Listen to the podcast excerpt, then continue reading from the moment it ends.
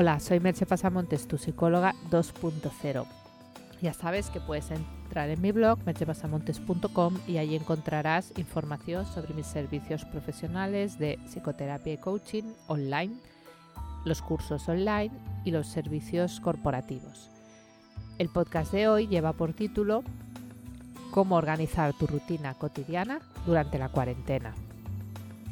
En este caso es un audio de un vídeo de mi canal de YouTube al que puedes acudir para ver el vídeo completo y descubrir una pequeña sorpresa escondida.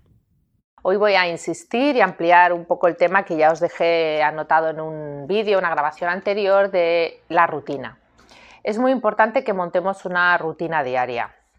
Yo haría una diferenciación en la rutina entre los... Bueno, tengo compañía, la vamos a dejar porque si no, no acabaremos. Eh, bueno, sigo. La rutina de los días de diario con los fines de semana. Si estás teletrabajando te va a ser más fácil porque esa rutina del cada día la vas a tener más clara, pero si no estás teletrabajando, porque hay muchas personas que en este momento no, están pudiendo teletrabajar, esa rutina cotidiana te va a ser más difícil mantener porque no tienes esas horas de trabajo. Entonces vamos a suponer las dos cosas a la vez. Si estás teletrabajando, pues las horas de trabajo van a ir dentro de esa rutina y si no estás teletrabajando, pues pondremos ahí otra actividad. Es bastante importante que marques un horario de inicio de jornada y un horario de fin de jornada. Y del mismo modo un horario para levantarte y otro para acostarte. No pretendo que nos pongamos ahora en una disciplina prusiana de nos tenemos que levantar cada día a tal hora, acostar a tal hora. No vamos a pedirle más esfuerzos a nuestro cuerpo y a nuestro cerebro del que ya está soportando con toda esta situación, pero intentar mantener un mínimo de orden.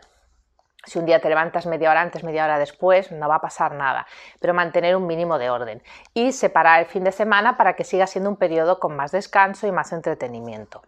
De ese modo también para nuestro cerebro va a ser más fácil distinguir los días, porque yo creo que os habrá pasado en algún momento durante estos días no saber en qué día estáis, ni en qué día de la semana, ni en qué número.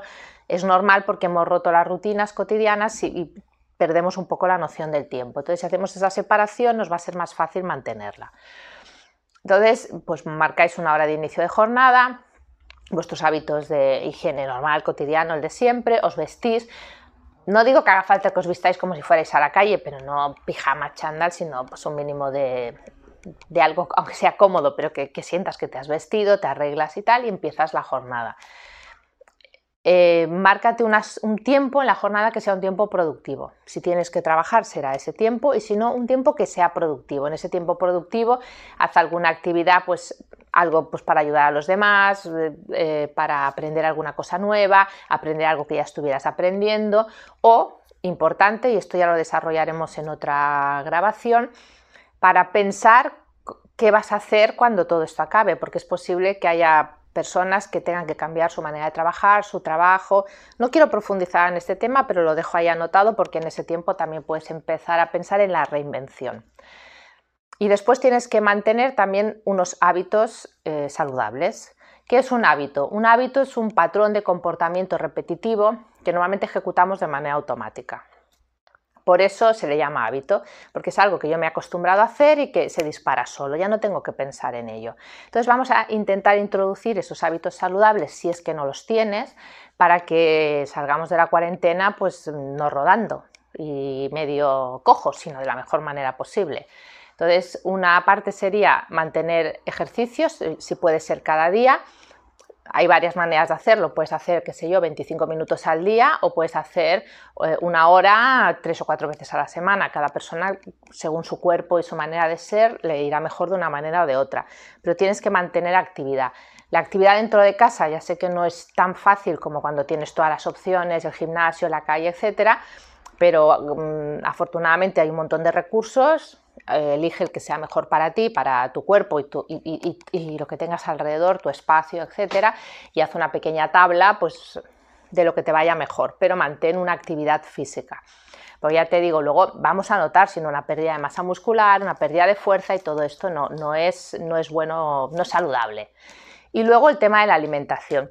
Es muy, muy tentador estos días, pues como dejarse llevar, darse caprichos, comer de cualquier manera. Ok, yo lo entiendo y no te digo que hay algún momento en que no pase eso, pero trata de que la mayor parte de tus comidas sean saludables, porque salir del confinamiento con 5 kilos de más, por poner un número, no es algo que tampoco te vaya a agradar y también te va a, suponer como una incomodidad añadida a la incomodidad que ya tenemos. Aparte de que si te alimentas mal, vas a estar más bajo de energía. Y si estás más bajo de, más bajo de energía, vas a tener menos ganas de hacer cosas, te vas a aburrir más, pero a la vez también vas a tener más ansiedad. En fin, que todo esto al final forma una bola. Entonces, bueno, trata de mantener una alimentación saludable y si estás en tu peso y ya tienes una alimentación saludable, puedes tener esa norma como del 80-20, ¿no? Pues como 80% de alimentación saludable, 20% pues llámale un poco más de capricho, ¿no? Que no quiere decir que te tengas que comer ahí una cosa súper grasienta o, llena de azúcar, pero bueno, te puedes permitir algún pequeño caprichito que también aligera un poco el, estado emocional. Es decir, bueno, pues he comido bien, así que pues anoche ceno algo que sea un poco menos sano, pero que también me, da un poco, de, poco de alegría, unas pequeñas alegrías que bastante esfuerzo estamos haciendo ya eh, soportando toda esta tensión y todo este cambio de rutinas. Y luego cuida también eh, las relaciones sociales. Ya lo comenté en, otra grabación, pero te insisto, tenemos pues eh, todas estas videoconferencias que hoy en día estamos utilizando cada vez con más facilidad que te ayudan a ver la cara de los demás, sus expresiones, que no solo sea teléfono, no solo sea WhatsApp, que queda un poco más frío, y cuida tu estado emocional. Para cuidar tu estado emocional también pues yo recomendaría algo de relajación o tipo mindfulness, que son herramientas que te ayudan a, pues eso, a estar más tranquilo y a estar más en conexión contigo mismo.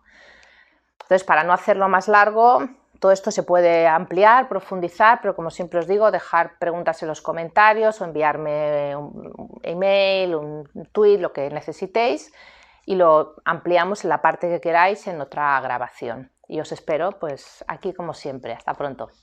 Hasta aquí el podcast audio de hoy. Ya sabes que puedes entrar en mi blog y encontrar más información sobre mis servicios profesionales o entrar en el canal de YouTube y ver el vídeo completo y así de paso me ves. También puedes dejar comentarios y en cualquier caso nos escuchamos en el próximo podcast. Bye bye.